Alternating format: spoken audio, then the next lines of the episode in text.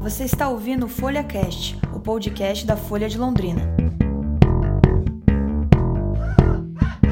A prova do Enem. Londrinense se torna mãe aos 61 anos. Londrina tem três empresas dentre as 500 maiores do país. Um momento delicado em que atravessa o tubarão. Fábio Carilli não é mais o técnico do timão. E a repercussão da fala de Eduardo Bolsonaro sobre o AI-5 enquanto o governo apagava um incêndio causado pela reportagem da Globo.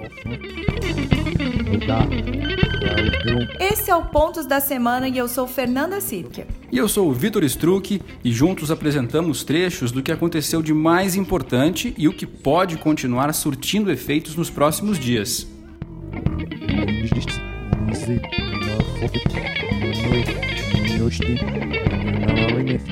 A democratização do acesso ao cinema no Brasil. Este foi o tema exigido para a redação da prova do Enem, realizada neste domingo em todo o país. A Simone Sares, repórter aqui da Folha, trouxe para você a opinião de alguns estudantes e professores de Londrina. Para muita gente, o assunto foi bastante desafiador e surpreendente.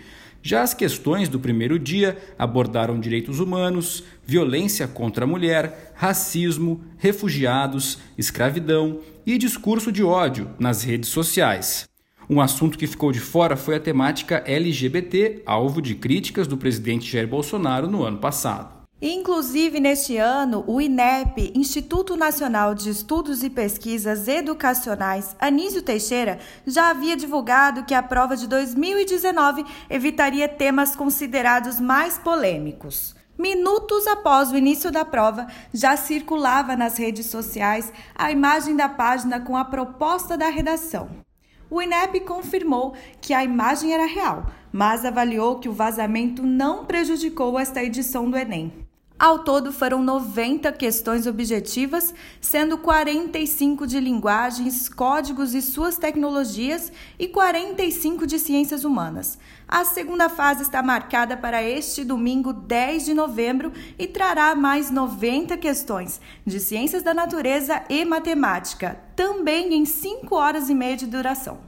E já na semana passada também, a técnica de enfermagem londrinense Ana Maria Pontello Moreira emocionou o Brasil inteiro ao se tornar mãe com 61 anos de idade. Ela deu à luz ao pequeno Ian depois de cinco anos fazendo tratamentos para engravidar e recentemente a fertilização in vitro.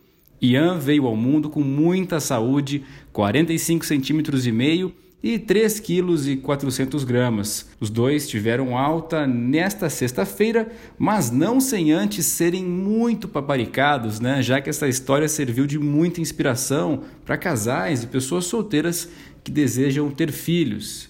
E aí, Fer, o que, que você achou dessa história? Muito legal, hein? Muito legal, achei muito interessante e muito corajoso da parte dela também, né? Muito legal. O que mais que aconteceu? Bom, na semana passada também o repórter Fábio Galiotto contou para você que Londrina fechou 2018 com 13 empresas na lista das 500 maiores do Brasil, segundo a revista Amanhã. O ranking foi divulgado na última quarta-feira e confirmou a vocação do município para o agronegócio, construção civil e o setor de serviços e três empresas apareceram pela primeira vez na lista. Foram elas a distribuidora de insumos e grãos Bela Agrícola, a cooperativa financeira Cicobi Ouro Verde e o grupo Norpave de atacado e varejo de veículos. E o link desta reportagem com todos os detalhes você confere na descrição do Pontos da Semana. E uma notícia que já não foi tão agradável, nós lembramos para você que o final de semana registrou a morte de uma jovem de 19 anos. Isabela Bueno sofreu uma parada cardiorrespiratória após passar mal em um bar com amigos na Avenida Madre Leônia Milito. Segundo a comanda do estabelecimento, a jovem havia ingerido um pouco de cerveja e energéticos. Um familiar da Isabela informou que ela já havia sido diagnosticada com arritmia cardíaca leve, ainda na infância, mas que isso não inspirava maiores cuidados. Ela trabalhava em uma farmácia e estudava para ser técnica em enfermagem. Muitos amigos prestaram homenagens nas redes sociais. Vamos falar um pouquinho de esporte agora, do nosso Tubarão. E o Lúcio Flávio Cruz trouxe para você a preparação do Londrina Esporte Clube para o jogo contra o Atlético Goianiense nesta terça-feira. Três posições podem ser ocupadas por novos nomes do elenco no Tubarão. E olha que o time está precisando mesmo de um choque. Afinal, nos 13 jogos do retorno da Série B do Campeonato Brasileiro, o Tubarão somou apenas 10 pontos, ou seja, pouco mais de 25% de aproveitamento. Pois é, Fer, o Leque vem de uma derrota contra o Paraná Clube e depois do Atlético Goianiense vai enfrentar América, Criciúma, Botafogo, São Bento e Guarani em uma campanha contra o rebaixamento. Uma boa sorte aí para o nosso Tubarão que está precisando. Ainda sobre o esporte, depois de perder de goleada para o Flamengo neste domingo, a diretoria do Corinthians confirmou a saída do técnico Fábio Carilli. Isso há mais de um ano para o vencimento do contrato entre as partes. O clima já não era nada bom no vestiário do Timão, pelo menos desde a derrota para o CSA, e a crise ganhou corpo com uma sequência de oito jogos sem vitória. E lembrando que Carilli chegou em 2009 para ser um auxiliar de Mano Menezes e assumiu o time no início de 2017. Em maio de 2018, Carilli aceitou a proposta milionária de um time da Arábia Saudita e deixou o timão depois de um título brasileiro e dois paulistas. Mas ele retornou em dezembro do mesmo ano e conseguiu conquistar mais um título paulista. Junto com ele, deixam o clube o auxiliar Leandro da Silva e o preparador físico Valmir Cruz. Agora, o técnico do time sub-20, Diego Coelho, será o interino no jogo contra o Fortaleza nesta quarta-feira.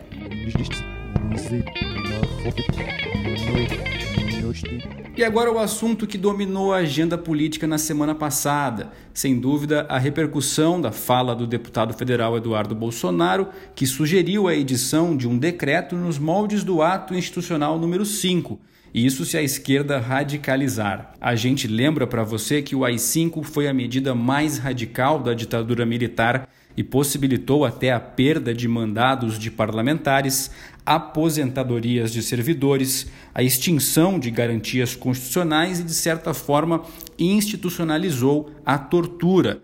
O contexto da fala de Bolsonaro, que no dia seguinte já pediu desculpas, foi quando questionado pela jornalista Leda Nagli sobre as manifestações registradas em diversos países da América Latina. Nesta segunda-feira, a Mariana Franco Ramos traz para você uma análise desta história que repercutiu também em jornais como The New York Times, Washington Post, Independent, El País e muitos outros veículos de imprensa. Enquanto isso, o presidente Jair Bolsonaro e a equipe do governo apagavam um incêndio causado pela reportagem da Rede Globo, que trouxe um depoimento do porteiro do condomínio em que moram Bolsonaro e o ex-PM Elcio Queiroz, um dos acusados do assassinato da vereadora Marielle Franco e do motorista Anderson Gomes. O porteiro disse que seu Jair liberou a entrada do ex-PM para ir até a casa de Bolsonaro no condomínio Vivendas da Barra no mesmo dia em que Marielle e Anderson foram assassinados. No entanto, Elcio Queiroz seguiu em direção a outra casa.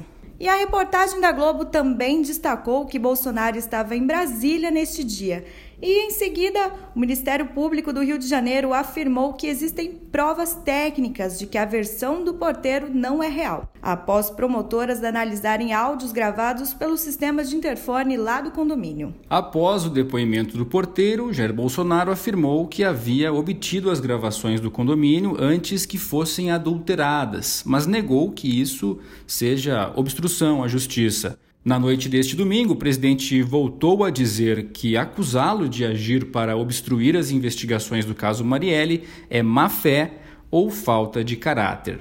Pois é, com certeza esse fato ainda vai dar muito o que falar.